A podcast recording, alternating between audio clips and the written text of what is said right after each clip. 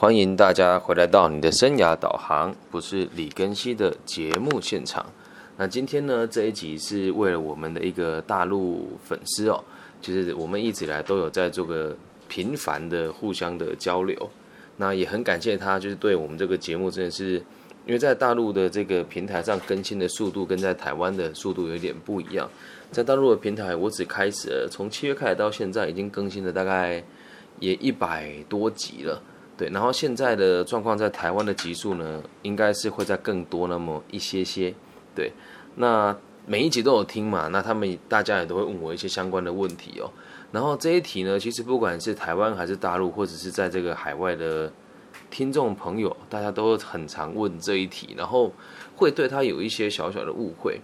那今天我们要讨论的就是个体心理学里面有一个很有趣的名词，叫做课题分离。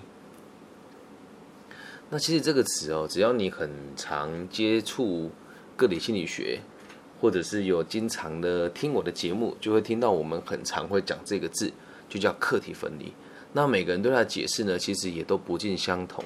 那也为了这位这个大陆的粉丝哦，我也上网看了一下，在目前台湾的朋友跟网络上，大家给他的解释也是相当的有限。毕竟针对个体心理学做解析的人很少。我可能也是唯一一个会把这个个体经济学剖析成这么多集的人哦。那也希望大家把它听一听、看一看。那如果可以的话，也希望大家可以帮我分享给心理师，或者是学校的老师，或者是对心理学有兴趣的朋友们，让大家理解一下什么叫做真正的课题分离。那毕竟我们今天所使用的方法哦，也都不是所谓的这个学理的东西。而只是很单纯的说，用我个人读个体心理学的角度来做开展，所以希望大家也可以想一想，做学问不一定要非常的 八股，然后也不一定就怎么要站在巨人的肩膀上，而更重要的是，你有没有真的想要认真理解这个词哦？好，那我们就开始今天的正题哦。我们要了解课题分离这个词，首先我们要先知道什么叫做课题啊。那这个词的解释方式其实很多，那用我认为比较好解释的方法来让大家理解哦，它就是到最后由谁来承担结果，就是谁的课题。再重复一次哦，到最后由谁来承担结果，那就是谁的课题。所以在这里啊，又在牵扯到一个个体心理学的一个核心的理念哦。我们有一个名词，这是在被讨厌的勇气里。当中提到了两个词哦，一个叫横向，一个叫纵向啊，人际关系的横向跟纵向。那什么叫横向呢？你和这个相处的对面的人，你们是平行的，就叫做横向。那你和相处的人有这个主从关系呢，就叫做纵向。那在阿德勒的角度当中，每个人都是平等的，每个人都是平等的，你我之间。并没有所谓的高低之别。再重复一次哦，你我之间并没有所谓的高低之别啊！这个这个这个名词很重要，我们要先理解什么叫做平等。因为如果没有做到平等的话，没有做到平等的话，那我们不可能做到课题分离，理解吗？那这个我们要再更深入的解释哦。什么叫做没做到平等就无法课题分离呢？就是你会认为自己。比对方高级一些些，一旦你认为自己比对方高级的时候，你就无法让他放任自己，而让你自己放任他来面对他的课题。这是在亲子关系跟这个朋友关系里面很常见的一种奇怪的逻辑哦。就是身为父母的我们，都会觉得好像比儿女来的更了解这个世界，又或者是身为朋友的你，都好像一定要去介入别人的。课题一样，为什么你会介入他？因为你认为自己比他好，所以自己我本身也很很讨厌听到人家讲一句话，叫做“我这个是为你好”。啊，这个为你好，如果无法达成共识，然后你他在问你更多的时候，你就说：“哎，就这样了。”讲太多你也不明白，那就你认为你高他一阶啊，懂吗？在真正的相处当中，没有所谓的长幼之别哦。我们讲态度上的这个互动肯定要有，但是在于你心里面跟对方的这个拉扯，你们两个一定是平等的。如果没有达到这个认知，根本就不可能做到课题分离。这样能够理解吧？如果你不觉得跟对方是平行的，你就会对他有所要求啊，明白吗？我们今天从这样的角度出发，接下来再从另外一个，呃，我我们这个角度是你觉得对他比较好，另外角度是你对他有需求啊，一个一个来哦。那现在讨论的第二个第二个这个方式，就是你对我有某些需求，那该怎么做到课题分离？好。就像现在在这个节目今天的这一集，是因为这个大陆的小哥哥问我能不能跟他解释一下什么叫课题分离，所以你对我提出要求了，对吧？那你对我提出要求的时候，这个课题是你的还是我的？你问我，我希望你回答我什么是课题分离。那你提出了之后，这个课题是谁的？记得哦。去做的那个人就是承担课题的人，所以你问我这个问题，这时候课题在我身上，了解吗？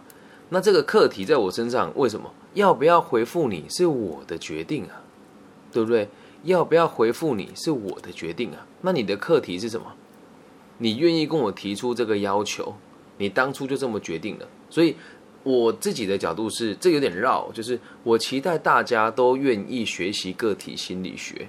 那其实我也很期待你能够提出这些名词，让我来解释给你听。但是我我应该有有很客观的跟你讲说，朋友有任何的问题你就私讯我就好了。这时候我问你的时候，我说有任何问题你就私讯我。那这时候课题在谁身上？在你的身上。能够了解吗？所以它是一个死循环哦。只要你和任何一个人有相处的时候，你就会发现，虽然要做到课题分离，但它是一个死循环。一定是我对你有某些要求了，你你才会对我有影响力；又或者是你对我有某些要求了，我才会对你有影响力。了解吗？而现在哦，我一直跟你们提出，跟现场的每一位听众提出，有任何问题，欢迎你提问。还有像我在现在这个节目也在直播的同时。我也都会很期待大家，哎，有什么想法就提出来说。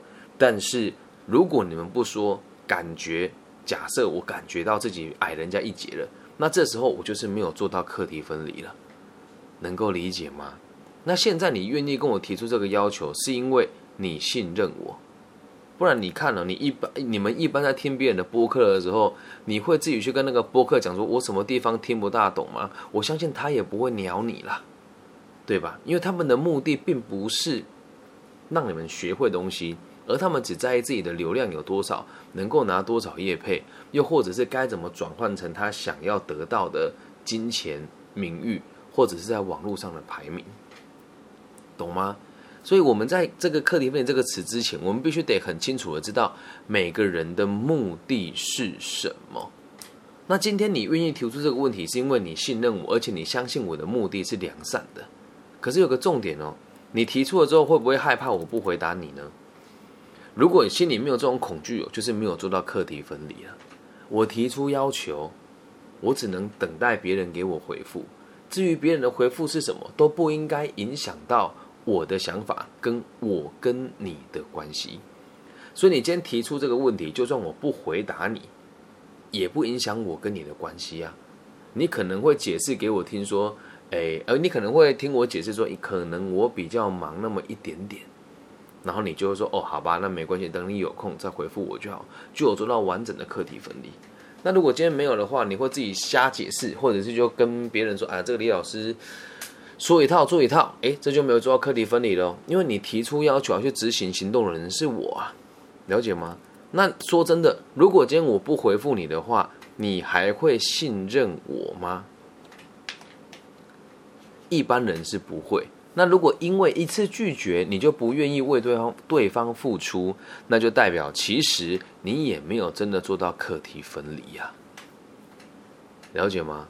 每个人哦提出要求之后，都应该无条件的相信对方一定会答应你。就像我们今天讲这一集，听的人一定很少，因为他讲的东西非常明确，而且是比较偏向于需要思考的东西。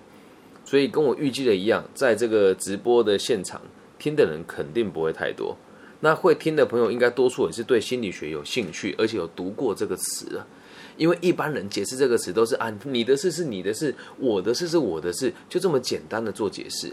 但如果照这个逻辑想，就是代表着失去了社会的兴趣哦。所以我们才会用才会用这样子的方式不停的跟大家解释，有点绕，但是就是为什么要解释给大家听的原因，懂吧？记得哦，要提出课题分离这个词，一定要先是站在以信任彼此为前提，否则就会变成是啊，那是你的事啊，或者哎，不管你要不要对我好，那都没有关系啊。如果你对我没有好处，我就不跟你好了。那这个就没有做到真正的课题分离哦，因为你对他有要求，你心里面对对方有所求啊。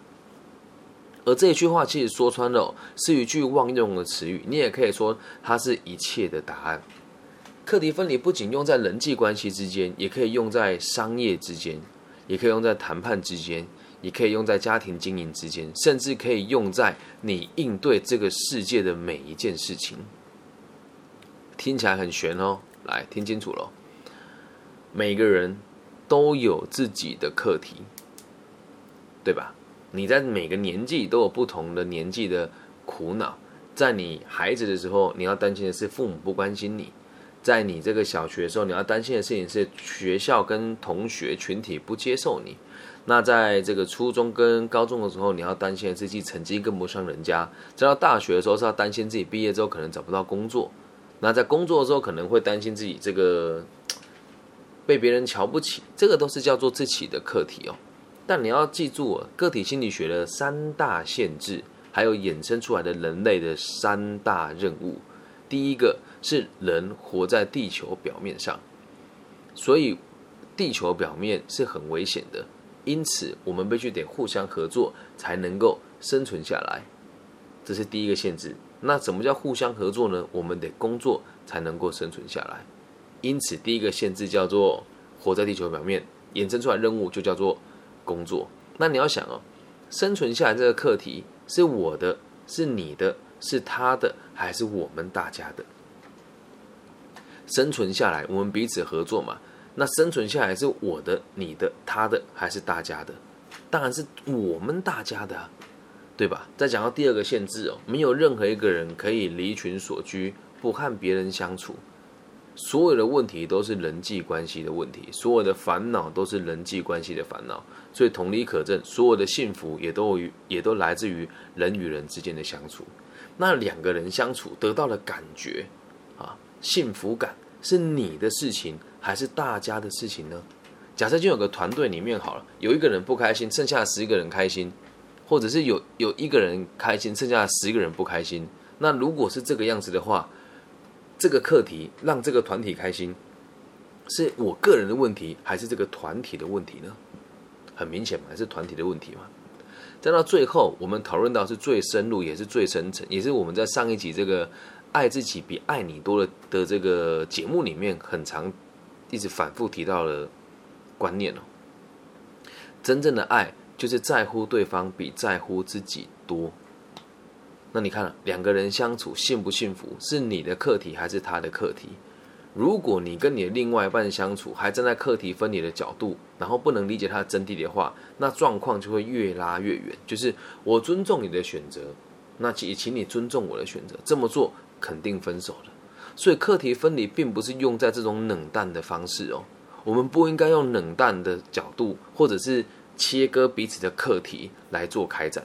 在这边为什么特别提的原因，是因为呃，大部分的人第一次接触到课题分离这个词啊，都会来自于一本书，叫做《被讨厌的勇气》。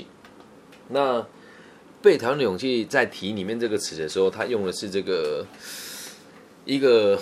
以前的历史故事啊，应该是亚历山大还是什么王忘记了。说他这有有一部古战车，然后有个传说说，只他上面打一个非常复杂的结，只要能够解开那个结的男人就可以统治世界啊，这是一个传说。后来来那个人呢，就大家都是用手在解开，但是他用刀子把它割割断了，然后他就跟别人讲说，这个就是所谓的割舍，就是个个哎，就是所谓的呃个体心理学的概念，很多东西就是观念，就是一念之间就可以颠覆一切。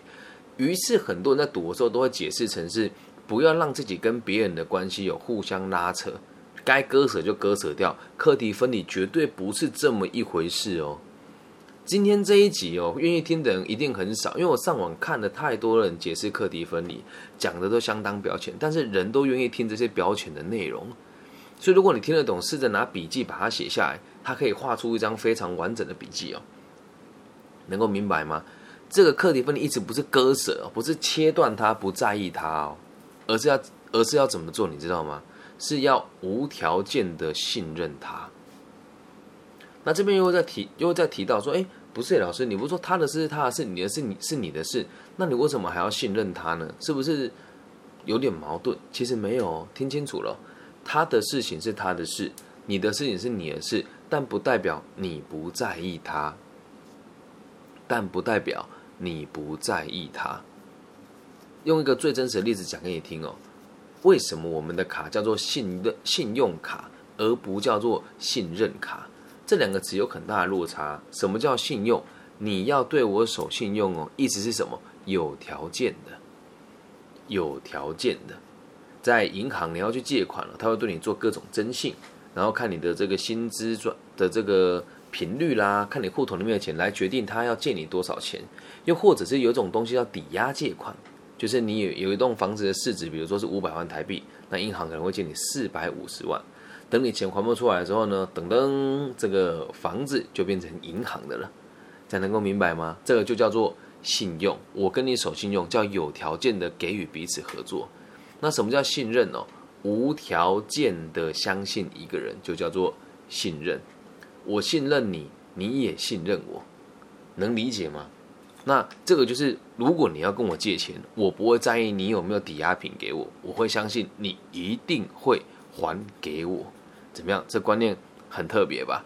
那这个地方哦，有一个方式呢，可以从很小就锻炼小孩子信任爸爸妈妈跟信任他人的活动，也就是所谓的婴儿漂浮。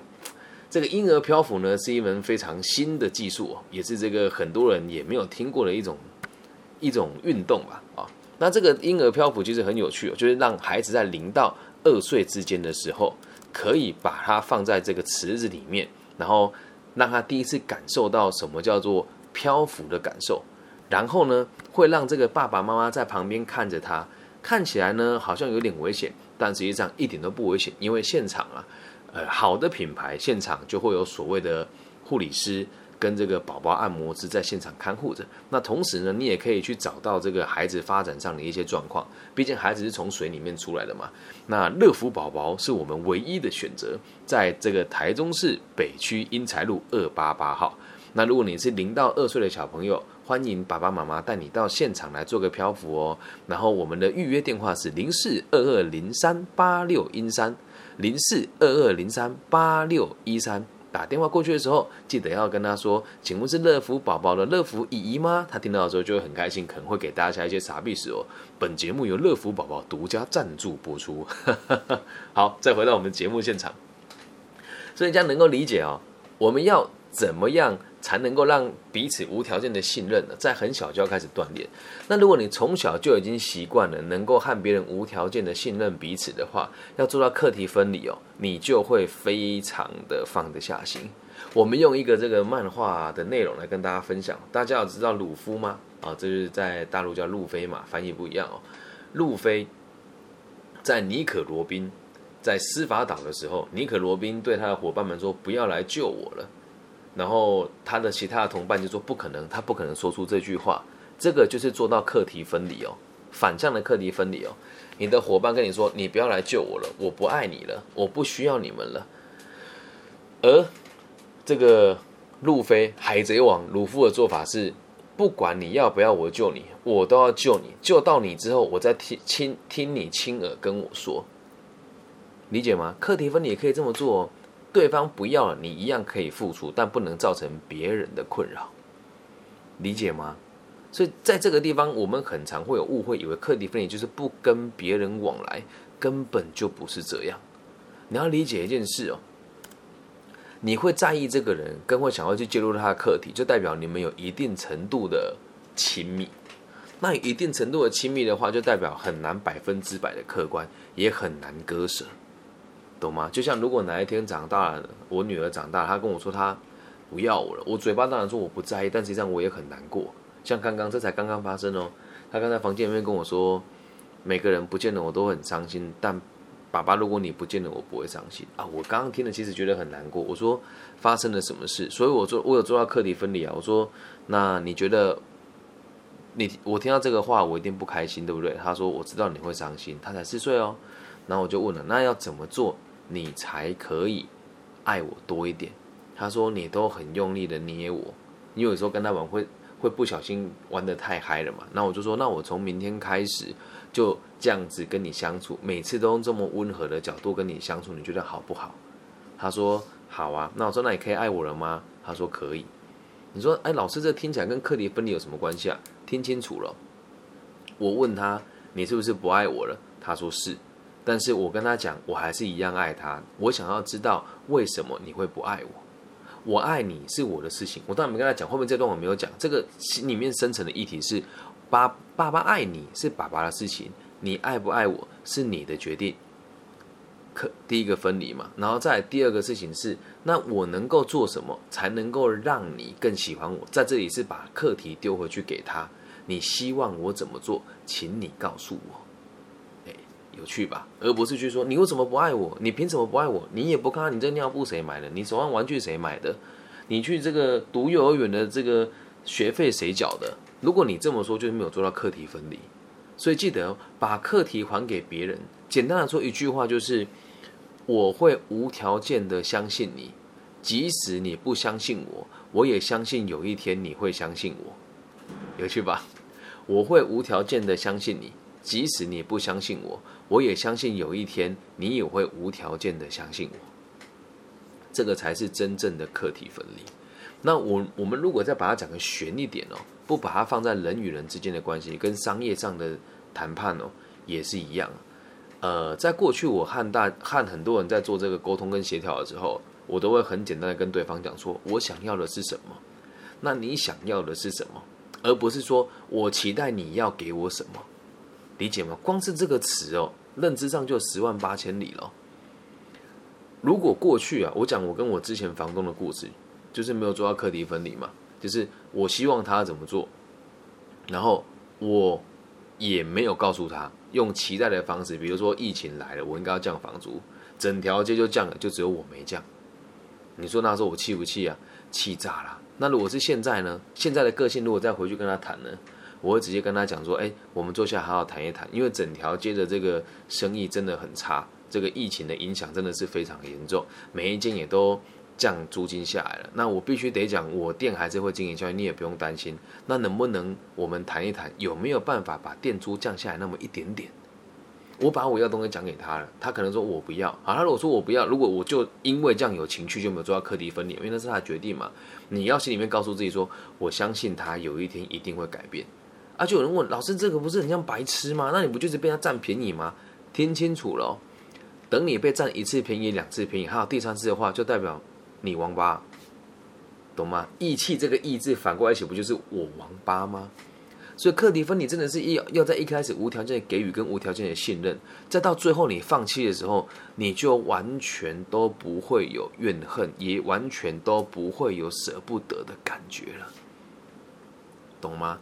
课题还给自己，或是把课题还给对方啊！但前提是在课题分离以前，你得先无条件的相信对方。有趣吧？用这么深的方式来跟大家分享什么叫做课题分离，也请大家不要再相信网络上那一些心理师所说的课题分离，没有像他们讲的那么简单，跟那么表浅。个体心理学，你要说它，应该说它是一门很深很深的哲学。这也是我最近的心路历程啦。我在这边正式宣布，我准备念硕士班嘛。那硕士班念完，我有打算来念哲学的博士班。因为我认为这个东西越读越有趣。那在最近又有人跟我推荐一个东西叫无限赛局，我还没有开始读啦，因为我的硕士班要开学了，恐怕没有那么多时间。但我还是会去尝试看看，这样能够理解吗？这个才是真正的课题分离。特别录下来是希望大家以后有空读到这个词的时候，就可以回来听听这个名词的解释。四个字就要花这么长的时间来解释，这个东西才叫做学问。我知道网络上有很多人，我直接讲名字也没有关系啊，像水风刀啦、艾尔文啊，还有这些说书的频道，他们都会把一本书说什么五分钟、十分钟讲完它的重点。唉，如果这种书可以五分钟、十分钟讲完，就代表这个书一点重点都没有啊。我们在做自媒体的这个过程当中，也得做到课题分离嘛。我期望大家可以学习正确的东西，然后并且可以让大家把这个资源分享给我。我心里面有这个想法。你说我做到现在目前为止，大部分的这个媒体、自媒体都是有人写稿给他们念的。你可以仔细观察，其实都看得出来。那你就看我开直播用本名不剪接，每天产出，就知道我的东西是不需要架构的，也不需要大量的气化，因为脑子都装在这些东西。剩下你看到那个一两个礼拜出一次节目了，大部分都是想进脑、想想破头写下文稿，然后用念的。有一些甚至会一直跳剪，知道什么跳剪吗？讲一段剪一段，讲一段剪一段。他本人在说话根本完全都不连贯，厉害还是剪接的人跟他的气话。理解吧？那你说我对这些人有没有期许？如果用冷淡的方式说，以那些心理师的解释，不读书的心理师，因为我真的在网上刚看了很多人解释哦，说什么那是别人的事情，不要去介入别人，就是所谓的有点类似至少门前雪，莫扫莫管他人瓦上霜的概念，这想法完全是错的哦。就像我遇到这些，我看到网络上的自媒体，他们名气比我高很多，人家讲白了，他连看连正眼都不会看我一眼。不要讲哪一个哪一个自媒体，某一次在某个部门演讲的时候，他们在我的前面，我我在他们的后面。那其实我自己也都完全的不意外，是他们在现场演讲效果肯定不会很好。那我要来收尾的时候，又不能得罪他们，所以我都要很小心，在我的言论上不能挤压到他们原本演讲的内容嘛。然后其中一个人就跟我讲说，嗯，我觉得办这种演讲没有什么意义啊。很不专业啊！像我们的东西都是经过精心策划才会给听众，要我们两个小孩讲这么东西，对我们的专业其实很不公平。我当时听完哦，那时候还没有学个体心理学，我真的很想抽他五个巴掌，然后骂他三字经。我说：“你知道这些人有多少为了你从不同的这个北中南坐车来到这个地方听你演讲，然后你却讲出这种话，讲的那么差，你也不打算道歉。而最重要的是，他的粉丝也没有因为这样就不喜欢他。”那当时我很生气，可是后来过了几年之后，不同一个人在同一个场合，也是一样一个网红的这个所谓知识型网红，跟我做结场的演讲。然后这一次他蛮认真的啦，就这个人有有跟我有也来问我说演讲怎么做比较好，我也都倾囊相授嘛。然后结束之后，他就跟我讲说。哎，我记得我真有听过别的老师批评过你说你做人很武断，然后你很看不起就是有做企划的 YouTuber 跟自媒体。我有说过这个话，但是在我开始学个体心理学以前，我说我觉得应该要修正一下，毕竟每个人都会成长。不过这个地方就更吊诡了，我在成长，可是这些人没有成长啊。然后我就说我想要再重新解释一次哦，是我认为你们这么做对于你们自己是没有好处的。因为你还要花钱请人家写企划，然后还要花钱请广告公司帮你做行销，然后重点是你还要用收费的方式来找到你的群众。那有没有赚到钱，只有你自己知道。大部分这样子的人都是没有赚到钱的，但他也不会告诉别人啊，懂吗？我现在看到这群网红的时候，我的我的想法就会是，我也替他们担心。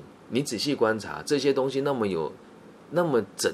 那么缜密、那么细心的经过气化，然后投放广告，再让你看到他的东西，然后还要让很多网军在上面留言说加一啊、好棒啊、喜欢啊，然后去洗他整个流量，然后再加上你的上游的这个行销公司要你们去讲的某一些风向的内容，你说这样子活有尊严吗？如果是我，我不要，但是我也选择尊重大家的立场啊，这个就叫课题分离啊。可是我心里面还是有个很深很深很深的声音哦，就是总有一天你们会相信这么发展下去不是办法。很多这些自媒体的朋友，或者是这个网络上像我这个行业老师，是因为他的爸爸妈妈有钱，每个月花几万块帮他做广告，跟他做行销，甚至是开一间公司给他，或者在黄金地段租个办公室，让他看起来很有面子，可以在这个业界跟别人互动，而看到他们。慢慢慢慢的这种成长哦，其实在这个行业五年啊，很多会出现一下子就不见了，因为行销做的很好，但内容做的很差。然后他们在网络上也不能讲吹嘘了，或者说哎呀好开心接到两间大学的这个开学的演讲，我们这种内行的都知道，开学本来演讲就很多，那就光我李根熙一个人，我大概就要推掉。假设我有一百个邀约，我就得推掉二十个，因为李根熙只有一个，而开学时间也就只有这几天，所以一定会有很多时候有一些牛鬼蛇神就可以钻进这个洞里面来。那他们会在网络上大肆宣传。说真的，台湾有这么多间大学，你一间做不好了之后，大家也不大会交流，因为你很有名气，批评你好像自己不对，一般老师也不敢去批评很有名气的老师，但私底下都会讲啊。那在这个与此同时，你被这个人用过了，他觉得你不行，他没有跟别人说，别人又在网络上看到你的广告，就像现在你看到我的节目跟看到他的节目，肯定是他有面子的多啊。有的人呢，是因为家里还有一些背景哦，能够请到爸爸妈妈的朋友来帮他站台。或者是他过去的这个亲戚朋友能够给他一些资源，但是这个路都不长啊。那你说这跟课题分离有什么关系？我现在讲的就是对于生涯规划跟这个社会的责任感哦。很多人都觉得我好像是反社会的人，但其实不是，我只是把课题还给人家而已。以前我都说我很讨厌这一群老师，但现在说法改变了。我现在说法是，我相信有一天你们会发现这么做其实对你跟对社会都没有帮助。对你跟对社会都没有帮助。总有一天，你们会回过头来学习个体心理学，跟真的从务实的角度来学管理学，从会计跟这个统计，还有经济跟管理来看待商业的东西。我心里面一直都有这个期待。这也是为什么我的节目里面会有一些在教别人怎么担任生涯规划师，跟怎么担任老师的这个原因。能够明白吗？课题是他们的，无条件的信任他。那只要你愿意学，课程就都在这个地方了，懂吗？其实真的在做在做这一集的时候，我我其实也没有，本来今天下午是今天晚上是不想开的，但是今天下午在这个台中有一场演讲，有很多同学，我那时候承诺大家说我会开这个直播，然后讲课题分离跟这个职场菜鸟生存指南。那这个生存指南预计是明天下午四点我才会才会播出了啊。因为时间不够，而且等一下我还要做家事，还要晾衣服，所以今天就只做这一集哦。那再跟大家用一个故事做结尾哦，就是在这两天啊，有五个民众在网络上找到这一些来历不明的老师给予的建议，然后经过了啊花了两千三千元，经过了半年之后，发现这些建议一点作用都没有，然后他们就透过辗转找到我说：“哎，老师你真的不收费啊？”我说：“对啊。”他说：“那你这样子做，你怎么盈利？”我就跟他解释，我的收费方式是等你们已经成功了，收入变多了，能力也可以了，再把钱给我，或者再把资源给我啊。那这个逻辑如果成立了之后，这个才叫做真正的课题分离啊。我把建议告诉你，你要不要做是你的事情，而我发自内心的信任，也相信你会变得更好，那叫做总有一天。那等你好了之后，我也相信你会愿意把你多余的资源分享给那个当时影响你的人。课题分离的最高境界啊！我相信别人会给我他该给我的，我相信别人会给我他该给我的，在他给我之前，我会无条件的相信他，直到他给我为止。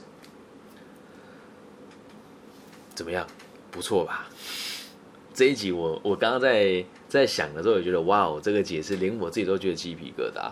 那这边要特别感谢，就是寄 CD 给我的理化兄弟。我最近听了他的音乐之后，觉得人生有很大的突破，哎，这是真的哦。所以大家也可以自己去搜寻他们的作品，我真的觉得非常棒，理解吗？像我跟理化兄弟之间的互动也是这个样子哦，就是他老兄说我的东西很棒，然后他有一些私人的议题，听了我的节目之后，觉得得到了解决。然后他就寄了他的 CD 给我，然后跟我说他帮我做一个片头的音乐，他的价格非常高，他是非常专业的老师哦。然后呢，我就说我好想做个片头音乐哦。他在我提出正式邀约以前，就帮我做了一集，帮我做了一个音乐，而且是我跟他讲说我很喜欢他专辑里面哪一首歌，他就帮我做了一个片头给我，也没有跟我讲价格哦。都没有哦，是不是也是很好？课题分离，李庚希，我挺你，你要不要回馈给我是你的事情，因为我也相信你会回馈给我。那我给你的这个回馈，并不是要你回馈到我个人身上。他讲一个重点哦，我相信你会因为我们彼此的这个支持，愿意更努力的支做你现在的节目。那他对我是有主要课题分离，他也无条件的信任我啊。他在给予我这些资源之前，他也不知道我自己会不会接受他的建议跟他的给予，这样了解吗？所以现在现场节目有人在问，他说：“老师，你会你会每个人都愿意选择相信这个人吗？”哎，你这个词有点我看不懂你说什么。你会每个人都愿意选择相信这个人吗？什么意思啊？我看不懂，可以请你重新打字吗？真的看不懂。对，等下等你重整完问题，我们再再来探讨。所以理解吗？课题分离不是像我们大家讲说什么不干我的事啊，那是你的事情啊，不是哦，而是无条件的信任他哦。光是这个词就可以知道，全台湾没有任何一个人真的读懂了阿德勒。嗯，如果觉得我言过其实，欢迎大家跟我指正跟指教。那如果没有，请大家把这个频道分享出去，就这么他妈的四个字。我刚刚方便的说了网站，没有人解释的这么精辟。因为阿德勒的生平也真的是蛮特别的，有机会我们再来讨论阿德勒这个人的生平，理解吗？课题分离，小到你和你的家人，再到你的朋友，再到你的班级，再到你的事业，再到你的这个整个地区的群众。都用一样的态度，不管是你对一件事，或对一个人，或是对待这个世界，都是一样。你在努力的时候也是一样，你对这个世界的期待也应该是良善的。就像我这么努力做这个节目，说真的，有多少收获，对吧？但我都相信，是金子就一定会发光。几年之后或几个月之后，我一定会被别人看见。像现在在台湾的网络上也出现被网军攻击的状况，就是。有些人花钱买行销公司嘛，那我的流量越来越大的时候，盖过于这些人的排名，那他们就会想办法给我负面的评价，又或者是花更多的钱用假的账号去别的老师那边吹捧跟留言啊。那我遇到这些打击，我有停止下来吗？没有，我都相信总有一天他们也会愿意理解、跟愿意相信、跟愿意学习，用扎实的方式做教育才是最真实的，然后好好读书，每天产出有用的内容，才可以让社会更安定。在我这个过程当中，也很常被人家攻击，也很常被别人瞧不起，因为就嗯，就常会有人说我在打坏行情啊等等的，但我不介意，等于我做到课题分离。有人也也有人这样批评我了，就是说你这样子根本就是赶尽杀绝啊，并不是每个人都像你环境这么好。哎，这句话我承认，并不是每个人都像我环境这么好。但如果你要做生涯规划或是心理辅导的话，你要是自己的生活过得不好，你凭什么教人家？对啊，你凭什么教人家？这不是物质的世界啊！只是你，你都要去外面跟人家演讲了，都要去跟人家讲哦，你人生该怎么做的时候，你连一顿像样的餐都吃不起，连一台像样的车都牵不出来，或者是连基础的商管的地位都没有，那谁会相信你呀？了解吗？好，这位同学重新重整了他的问题。他说：“应该说，老师你都会愿意相信任何人吗？”对啊，我愿意相信任何人。嗯，那有人说你很天真诶。那如果今天路边有人跟你借五百块，那你该怎么办？讲个故事给大家听哦。这个故事很精彩哦。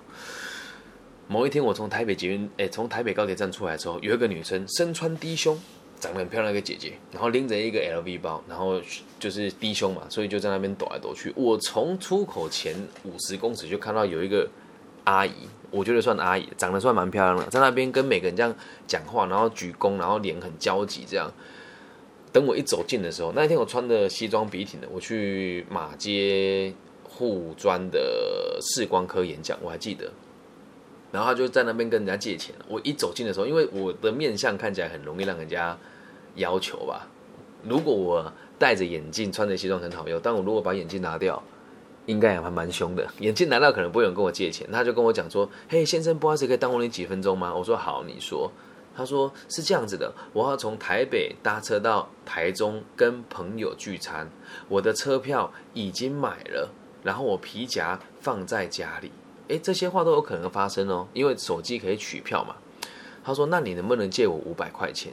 然后一定会有人说：“你找他找警察，警察不会借钱给民众，不可能，更何况是年轻的警察。”然后大家就在看他。我我个人是觉得他的行为已经造成每一个人的困扰了，就是站务人员也困扰，然后这边进出人也困扰嘛。然后我就说，哦，那你有没有手机？他说有啊。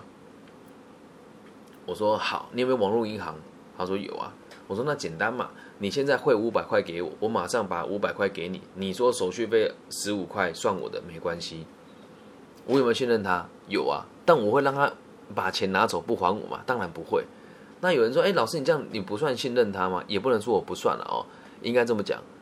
如果说他承诺要还我钱的话，那很有可能他有其他的目的要对我做陌生开发，所以我宁愿不给他这个机会。这能够明白吗？我相信他，但是我要有能力能够保护好我自己，跟做好后面万全的准备。好，那还有人还有人问说，请问你如何看待自己曾经帮助过的人忘恩负义，背后插刀，然后还要看着他过得比你好，没有人理解哦？这个其实应该要讲哦，这边也做得很好，诶，不过这个就不是课题分离了，这个我等一下再做一集给你，好吗？所以课题分离我就录到这个地方。那希望这个大陆的好朋友。我的小粉丝，我的这个北京粉丝团团长，知道课题分离是什么了，可以吧？那大家如果喜欢，可以在我的微信号跟我互动，B 五幺五二零零幺，或者在这个网易云下面的这个留言，直接留言我都看得到。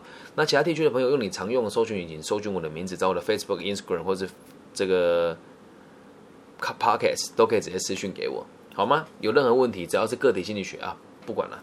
只要你有问题，留言给我，我就制作一集给大家。OK，那这集就录到这边喽，谢谢。